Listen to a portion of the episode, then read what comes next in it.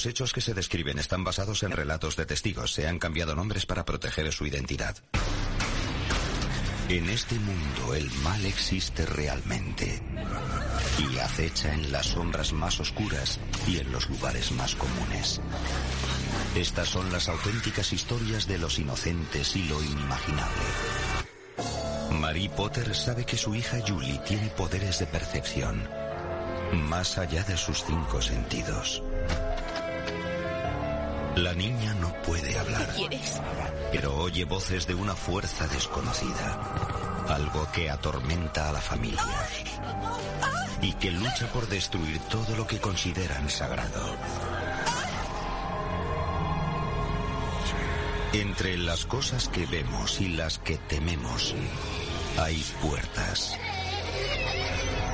Y cuando se abren, las pesadillas se hacen realidad.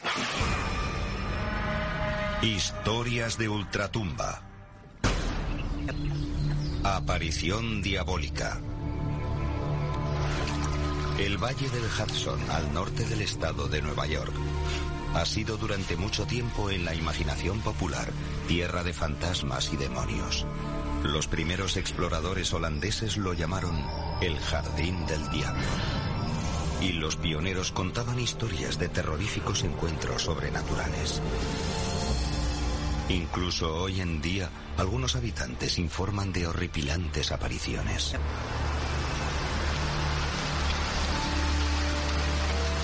En el otoño de 1998, la madre soltera Marie Potter luchaba por sacar adelante a sus hijos Paul, Angela y Julie. ¿Estás bien? Pareces cansada. Julie sufre una minusvalía de nacimiento. Así, muy bien. No puede andar ni hablar. Para proteger su identidad, María parece oculta en la sombra. Su capacidad de comprensión parecía estar bien, pero su habilidad expresiva era menor. Se comunicaba sobre todo con gestos y sonidos.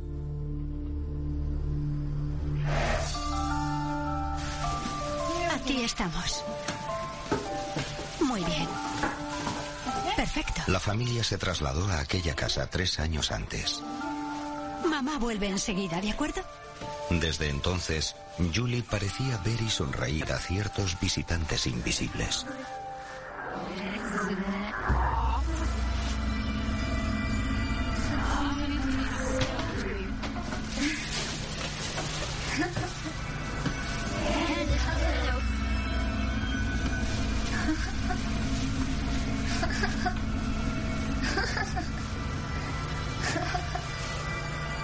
Para mí reaccionaba como si alguien estuviera jugando a esconderse y aparecer tras la ventana. Porque lo observaba divertida y se mostraba sorprendida cuando volvía a aparecer. Yo pensaba que eran ángeles. En 1998, Marie visita el Brooklyn, el barrio de Nueva York en el que pasó su infancia. Allí, unos amigos le presentaron a un enigmático hombre llamado Chris. Parecía natural y sincero y tenía muy buen sentido del humor. Así que hicimos muy buenas migas. Chris admira la valentía y determinación de Marie y pronto se enamora de ella. Nunca habla mal de nadie y a mí me gusta eso.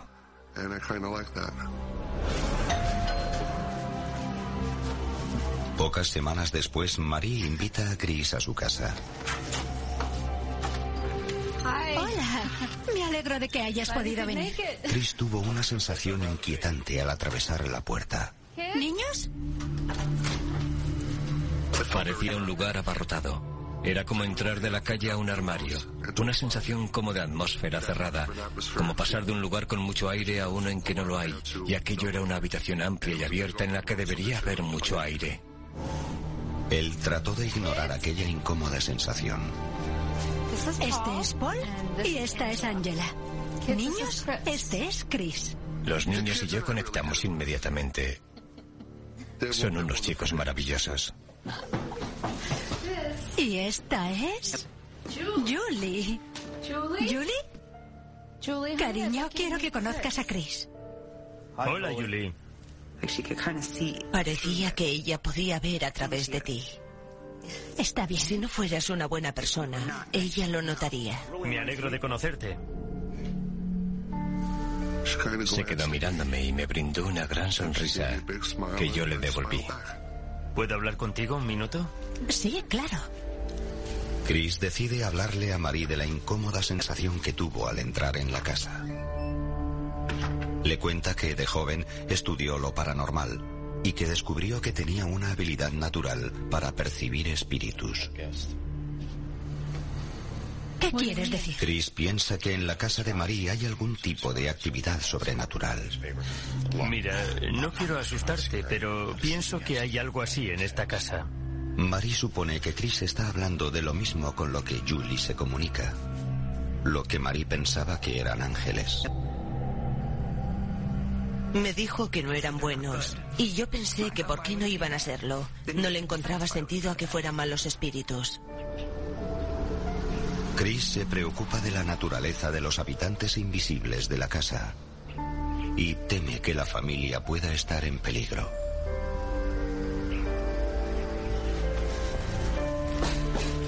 Arriba, niños, a la escuela.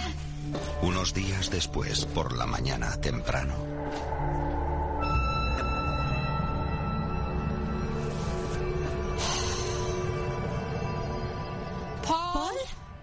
ven aquí. ¿Estuviste jugando aquí anoche? No fui yo.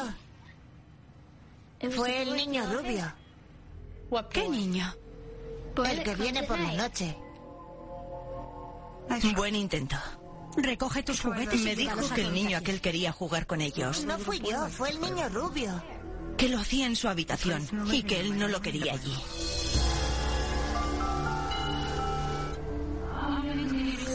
Mamá,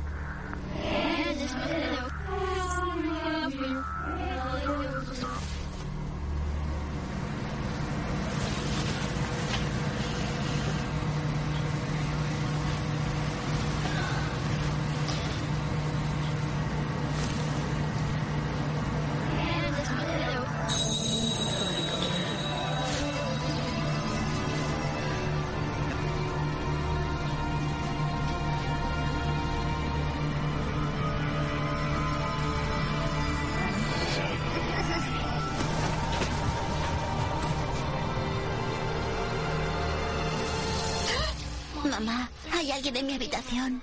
Vino a mi dormitorio. Estoy muy asustada. Dijo que había un chico rubio en su habitación y que quería que se fuera.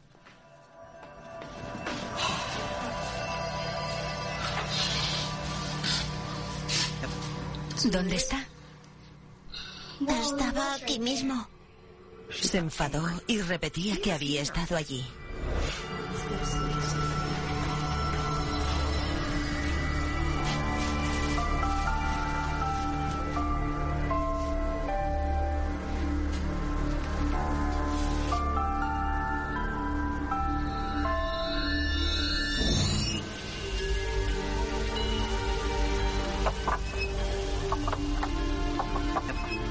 Pasó con tu trabajo en la ciudad? Podría ir y venir. Solo hay una hora y diez minutos en tren. En las siguientes semanas, Marie y Chris se unieron aún más. Me gusta estar aquí. Finalmente se instaló en la casa y se convirtió en un padre para los niños. Sí. Así que estáis entusiasmados por las vacaciones.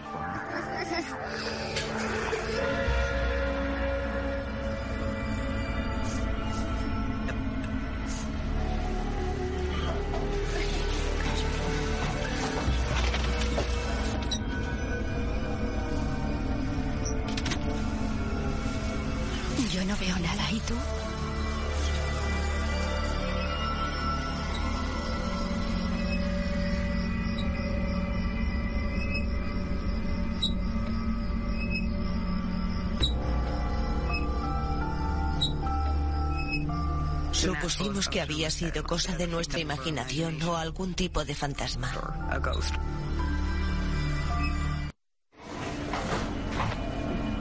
Chris decide que un tablero de Ouija podría ayudarles a comunicarse con los espíritus de la casa. Quería averiguar si pretendían transmitirnos algún mensaje y saber lo que querían. Pero Marie tiene dudas. Le dije si sabía lo que hacía, porque yo nunca había hecho nada parecido, y me dijo que él sí lo había hecho. Me dijo lo que tenía que hacer, que pusiera la mano sobre la pieza y que al preguntarle cosas se movería. ¿Hay algún espíritu aquí que quiera hablarnos?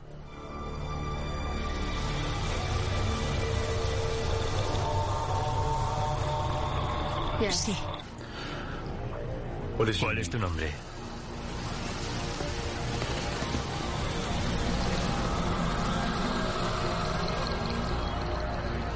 F. R.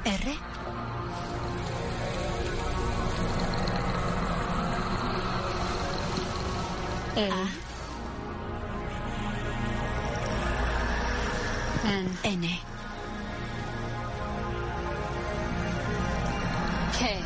K. Frank.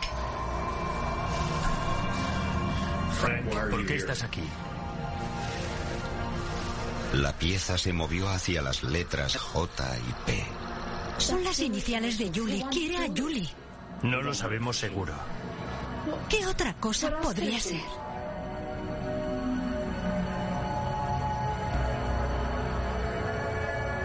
Frank, ¿qué quieres de Julie? Frank, ¿estás ahí? No hubo respuesta. Chris se niega a rendirse.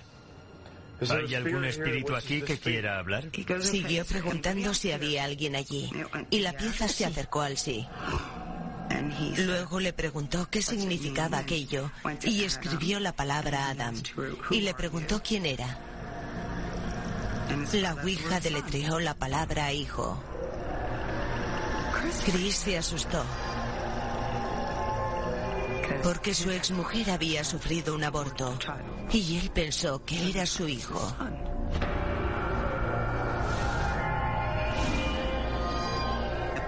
Fue entonces cuando me aterroricé y empecé a preguntarle por qué me estaba persiguiendo, pero no me respondió. ¿Qué pasa si es mi hijo? ¿Qué pasa si es mi hijo? Yo le dije que no podía ser su hijo, pero él insistía en que lo era. Lo sabía. Adam, ¿estás ahí? Debíamos haberlo dejado. ¿Has oído eso? Me dijo si lo había oído. Yo no había oído nada. Le dije, ¿de qué hablas?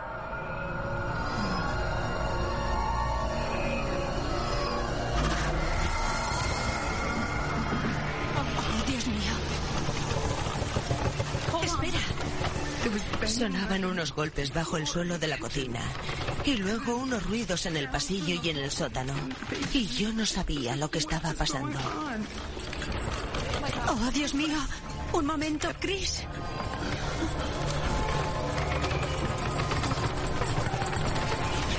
Chris. Empezaban a hacer todo lo que podían para asustarnos.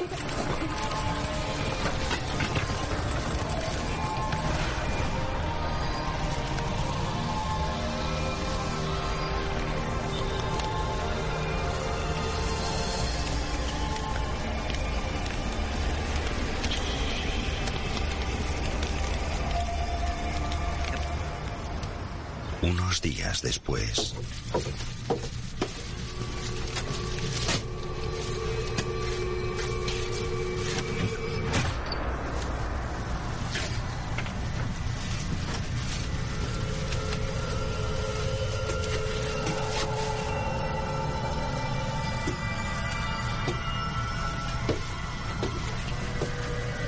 Parecía pintura. También al tacto lo parecía. Pregunté a los niños y me dijeron que no lo habían hecho ellos.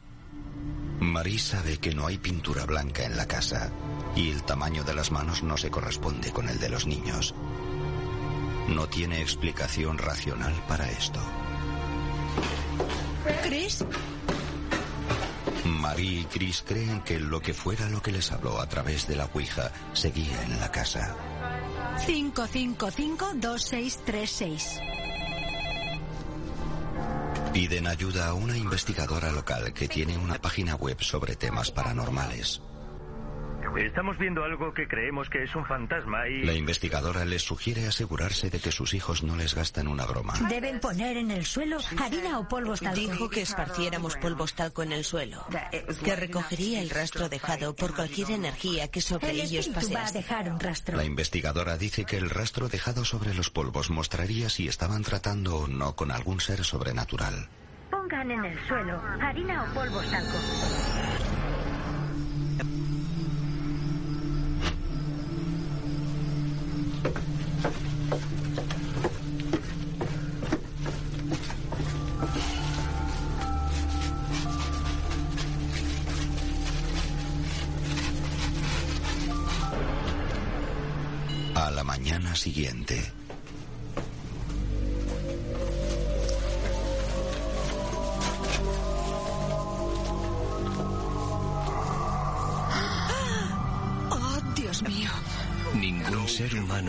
Podido llegar hasta donde estaba el texto sin pisar los polvos.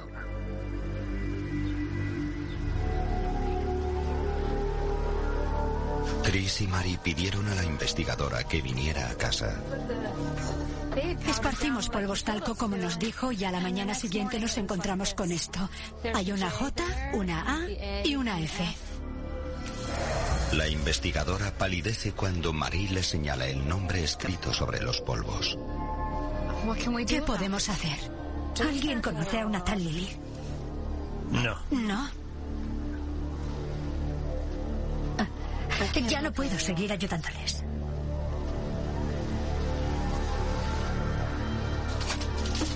¿Por qué no?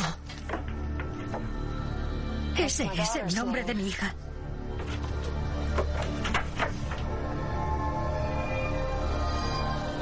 Estaba aterrorizada. Porque nadie sabía cuál era el nombre de su hija.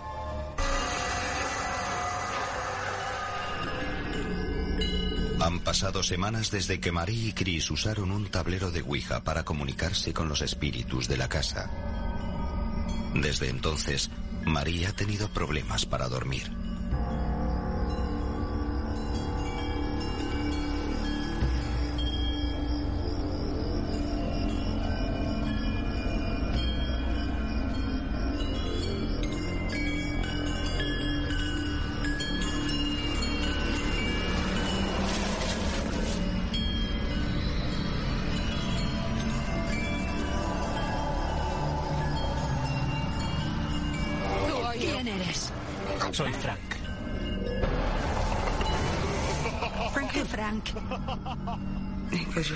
Dijo que era una mujer estúpida ¿Qué es lo que quieres? y que no sabía lo que estaba pasando. Has llegado tarde. Me dijo que ya no podía ayudarle. Y yo le pregunté que a quién tenía que ayudar. A Yuli me dijo. Aléjate de mi hija. Y siguió. No puedes ayudarle porque no eres nada. ¿Qué pasa? Hay un hombre ahí fuera. Quiere a Julie. Tranquila, solo ha sido un sueño. No, es real. Está bien. Marie trata de quitar importancia a sus sueños, intentando convencerse de que son solo producto de la ansiedad.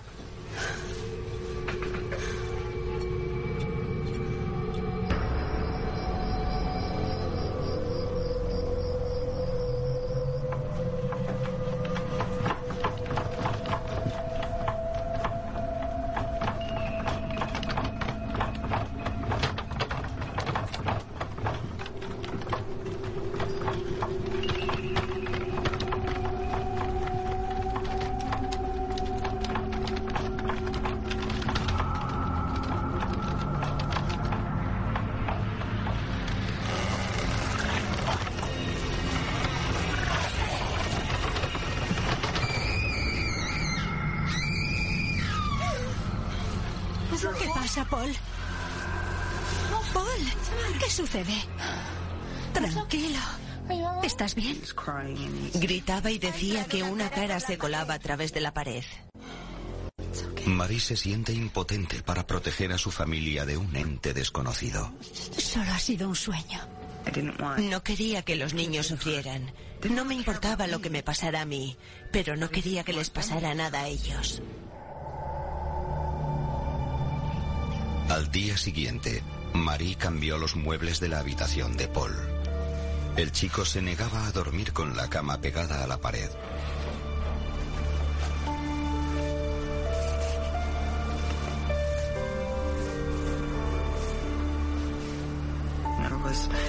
Vio una F marcada en el suelo.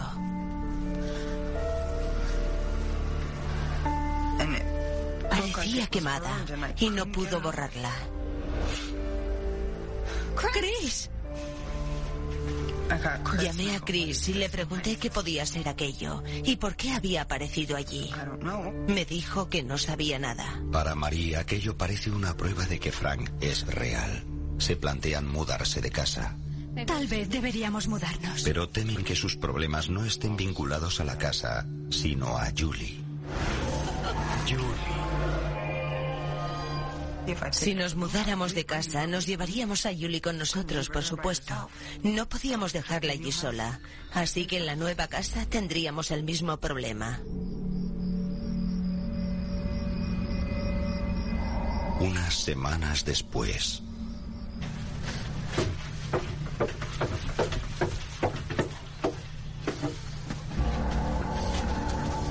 ¿Qué estás haciendo aquí abajo? No sabes quién soy, ¿verdad? Era extraño. La luz que normalmente iluminaba la lavadora y la secadora estaba dirigida a su cara como si fuera un foco. Julie es mía. ¿De qué estás hablando? Es hija mía, no tuya.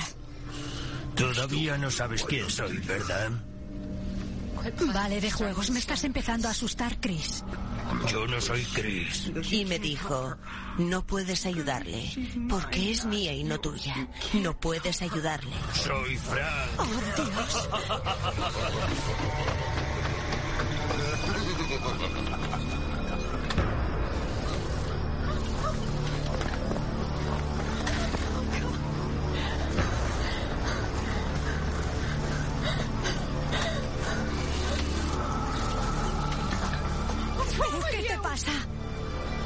sé. No sé qué pasa. ¿Recuerdas la conversación que hemos tenido en el sótano? Me costaba respirar. Y recuerdo que Marie seguía gritándome. ¿Qué te pasa? ¿Qué ha pasado? Tranquilízate. Solo recuerdo que estaba aterrorizado. Le pregunté si lo había hecho a propósito y me dijo que no lo sabía, que no sabía lo que había pasado.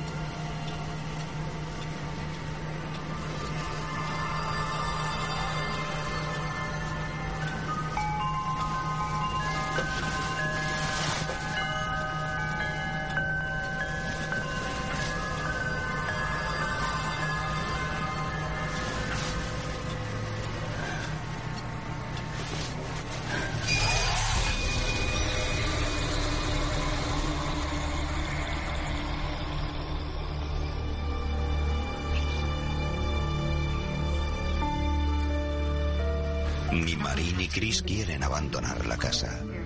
Pero tenemos que hacer algo. Solo quieren recuperar sus vidas. ¿Por qué no contactamos con otro investigador?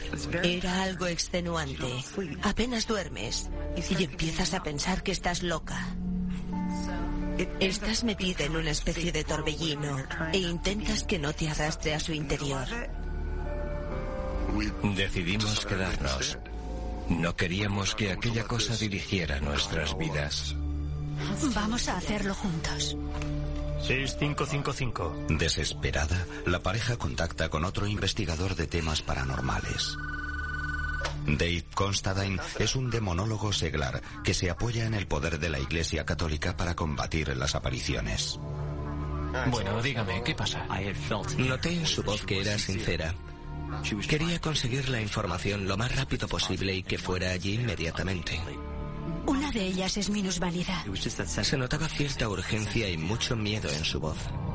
Dave se preocupa seriamente cuando sabe que la pareja ha utilizado un tablero de Ouija. Un tablero de Ouija es básicamente un oráculo a través del cual puede entrar un espíritu que puede ser humano o diabólico. Dave teme que la pareja haya liberado un espíritu demoníaco en su casa. Mis otros hijos han visto fantasmas. Se preocupó aún más cuando supo que quemaron el tablero. Nunca hay que quemar un tablero de Ouija. Cuando quemas el tablero estás quemando el oráculo en sentido físico, pero no cierras la puerta de salida.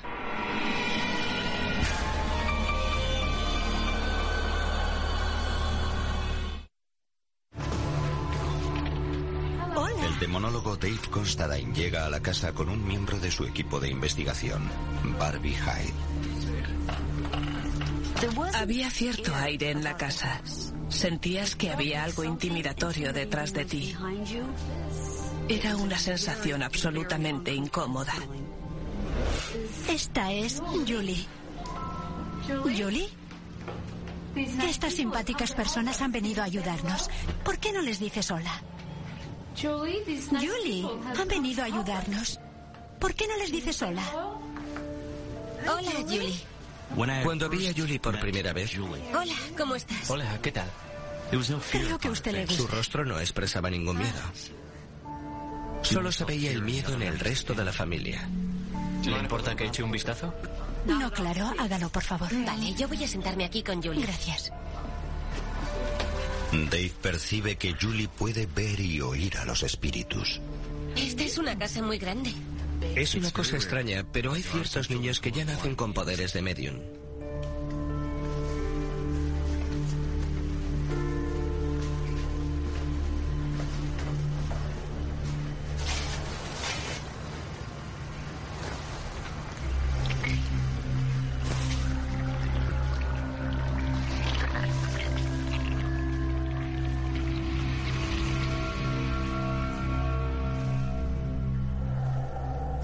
Era la primera vez que yo experimentaba un ectoplasma.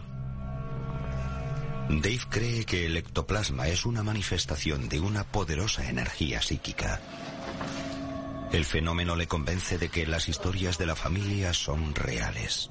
Bien, sentémonos y hablemos de lo que está sucediendo. Los investigadores interrogan en profundidad a Chris y Marie sobre lo sucedido. Por favor, díganme lo que han visto. Mary ha estado teniendo unas pesadillas terribles. Parecía que habían llegado al límite de sus fuerzas. He tenido pesadillas sobre un hombre. Treinta y pico años, con traje negro. La investigadora Barbie Hyde percibe la frustración de la familia. ¿Cuánto tiempo va a durar esto? ¿Qué se puede hacer? ¿Cuánto tiempo puede llevar sacar todo esto de la casa? ¿Cuál es el mejor modo de proteger a los niños?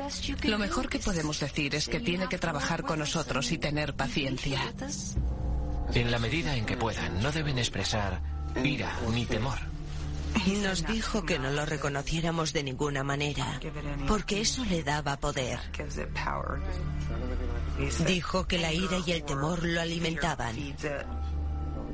No es que tengan miedo porque están pasando cosas en su casa, es que esta cosa se centra en sus miedos. Sabe exactamente qué es lo que te atemoriza. Gracias, gracias por venir, se lo agradezco. Dave se da cuenta de que si hay un espíritu diabólico en casa de los Potter, su principal objetivo es destruirlos.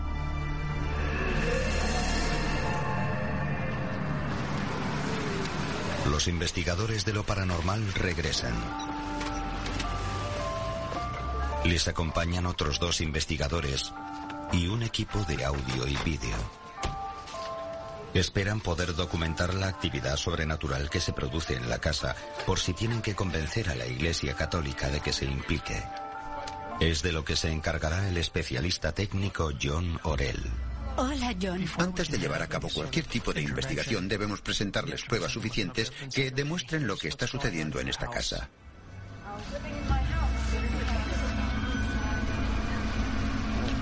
Chris ha llevado a los niños a un motel, excepto a Julie. Al ser Julie la primera en reconocer la presencia sobrenatural, los investigadores creen que ella debe ser una fuente de energía para los espíritus. Han convencido a la familia de que la niña se quede en la casa para aumentar las posibilidades de actividad paranormal.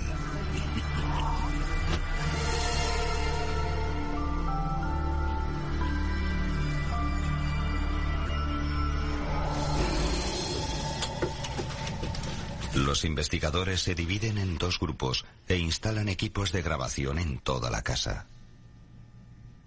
Voy a hacer café. Bien. Vale. Gracias. Gracias.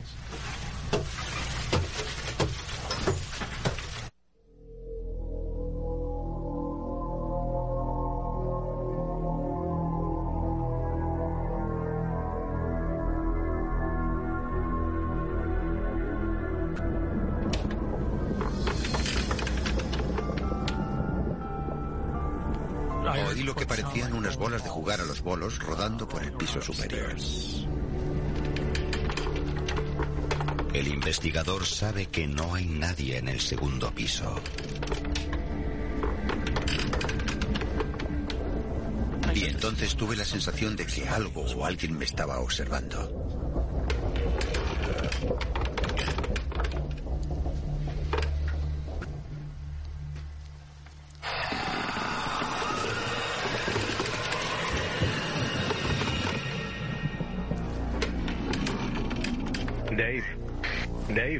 Ahí? Dave. Necesito el agua bendita aquí. Un momento. Necesito agua bendita. Sí, un momento. Bien, yo la llevo.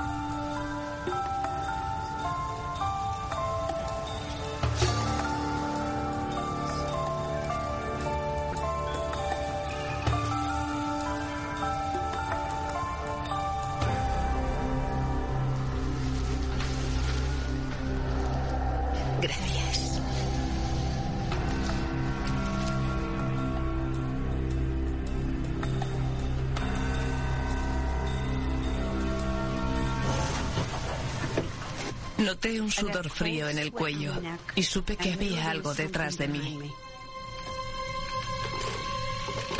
¿Estás bien?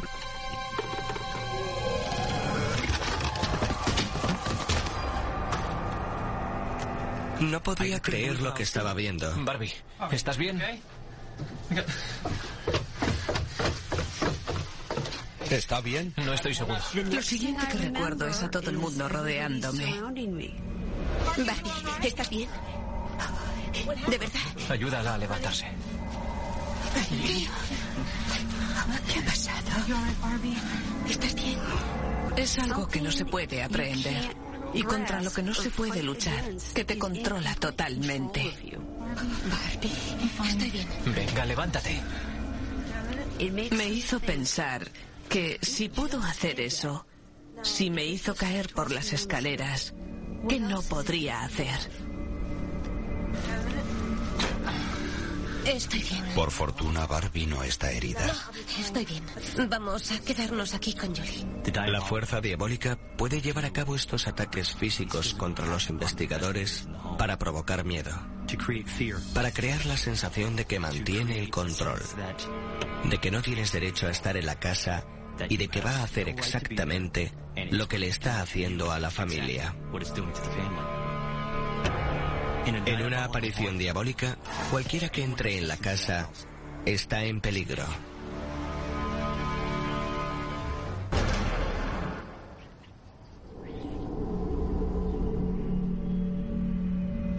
El demonólogo Dave Constantine sabe que necesitará ayuda para combatir a un espíritu tan amenazador como este. Después de lo que acaba de suceder, no tenemos más remedio que implicar a la iglesia. Bien, hagámoslo. Sí, de acuerdo, pero no es tan sencillo. Tenemos que saber exactamente qué es para poder traer a las autoridades apropiadas para que se ocupen del problema. Tendremos que volver aquí unas cuantas veces más para recoger las pruebas suficientes. ¿Pruebas de qué? Pruebas suficientes para convencer a la iglesia, para que venga aquí a practicar un exorcismo.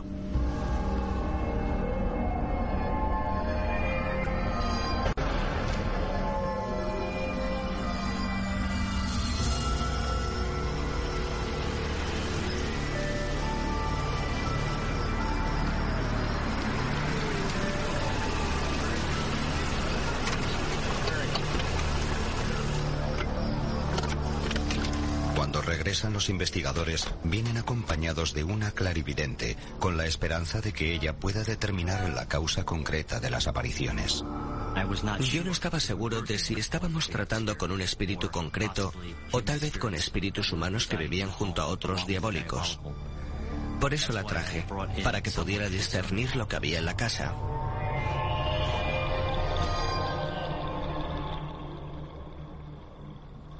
John, voy a recorrer la casa.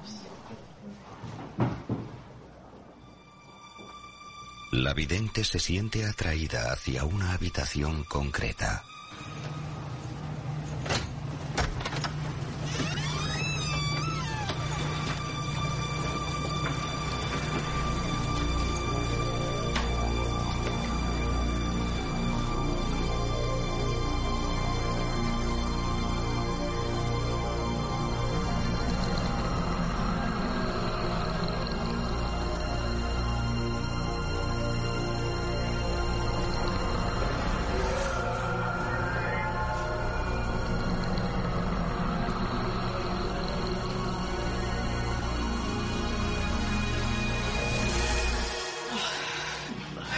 ¿Está todo bien? Aquí hay un espíritu que está usando a la niña como portal de entrada al mundo. Me dijo que utilizaba a la niña y yo le dije que de qué estaba hablando. Y ella me repitió que la utilizaba, que se ocultaba en ella.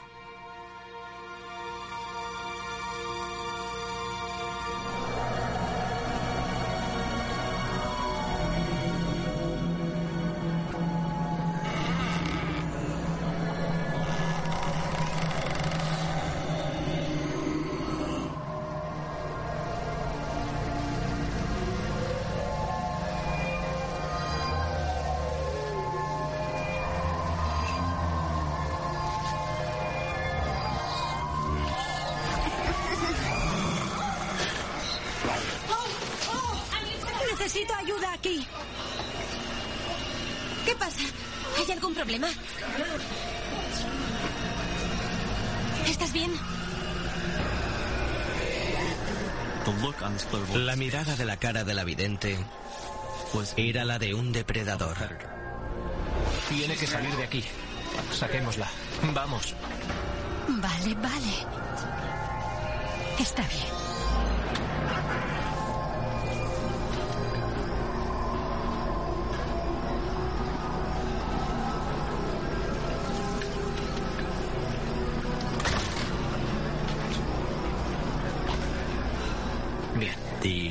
Vidente había distinguido Es un demonio. un ente concreto en la casa que era de naturaleza diabólica. puerta de entrada en la casa. Déjame llevarte a casa. Gracias. Vamos. Dave Constantine llega a la conclusión de que las visiones de que han sido testigos los miembros de la familia, el niño y el demoníaco Frank, son disfraces que asume un solo ente que está tratando de manipular a la familia. Las apariciones diabólicas siempre intentan parecer mayores y más numerosas, y pretenden ser siempre multitudes que se llaman a sí mismas legiones.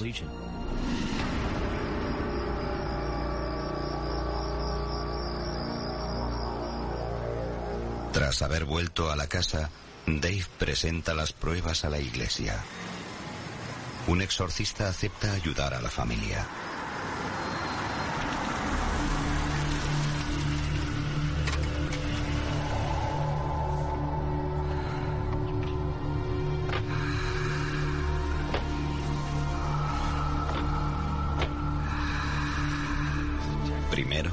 Exorcista se reúne a solas con Marie. ¿Me está diciendo que cree que mi hija está poseída? Él le explica que Julie no puede estar poseída porque no tiene la capacidad de discernir entre el bien y el mal. Me dijo, tu hija es una víctima. Debemos hacer que este demonio deje de oprimirla y utilizarla para entrar en su casa. Sugiero hacer un exorcismo menor, bendecir la casa y la gente que vive en ella para librarnos del demonio.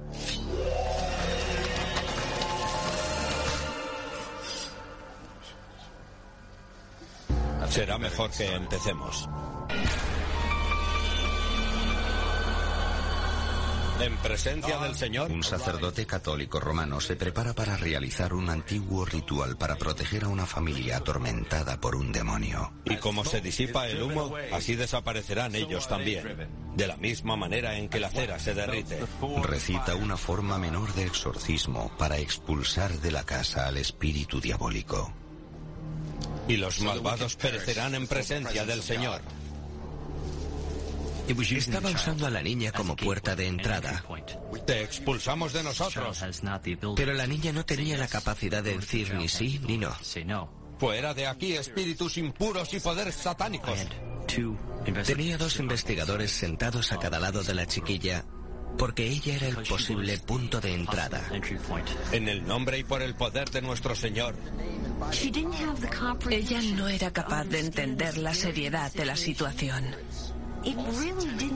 No tenía voluntad de dirigirse hacia un lado u otro para iniciar o romper la comunicación.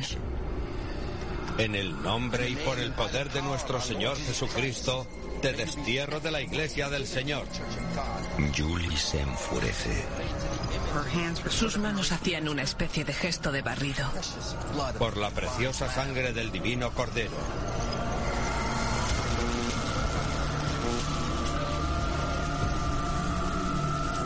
Humildemente nos postramos ante tu gloriosa majestad y te rogamos nos libres de la tiranía de los espíritus infernales.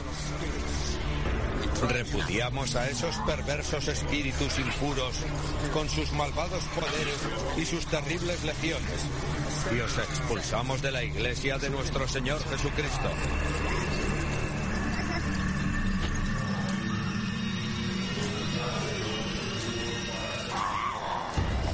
Ella mira fijamente al sacerdote, como si quisiera poner sus manos sobre él y atacarlo, pero no era realmente ella, era el lente que la tenía poseída. Ante la gloriosa majestad. El problema fue que quería levantarse y atacar al sacerdote. Y si no llegamos a estar allí, lo habría conseguido.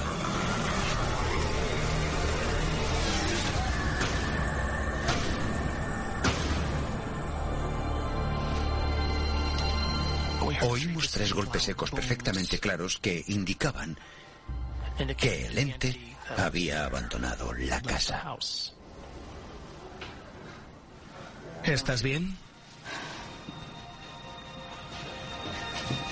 La familia siente que su casa está segura de nuevo. ¿Estás bien? ¿Estás bien, cariño? La casa cambió. Tenía mucha más luz. Olía de un modo diferente. El aire era mucho más agradable. ¿Julie? ¿Estás bien, cariño? Parecía que aquel tremendo mal había sido expulsado de la casa. En los días siguientes, la casa permaneció en paz. Estábamos muy agradecidos y muy contentos. Pensábamos que el exorcismo había salido bien. El exorcismo expulsó la presencia diabólica de la casa, pero no destruyó el mal.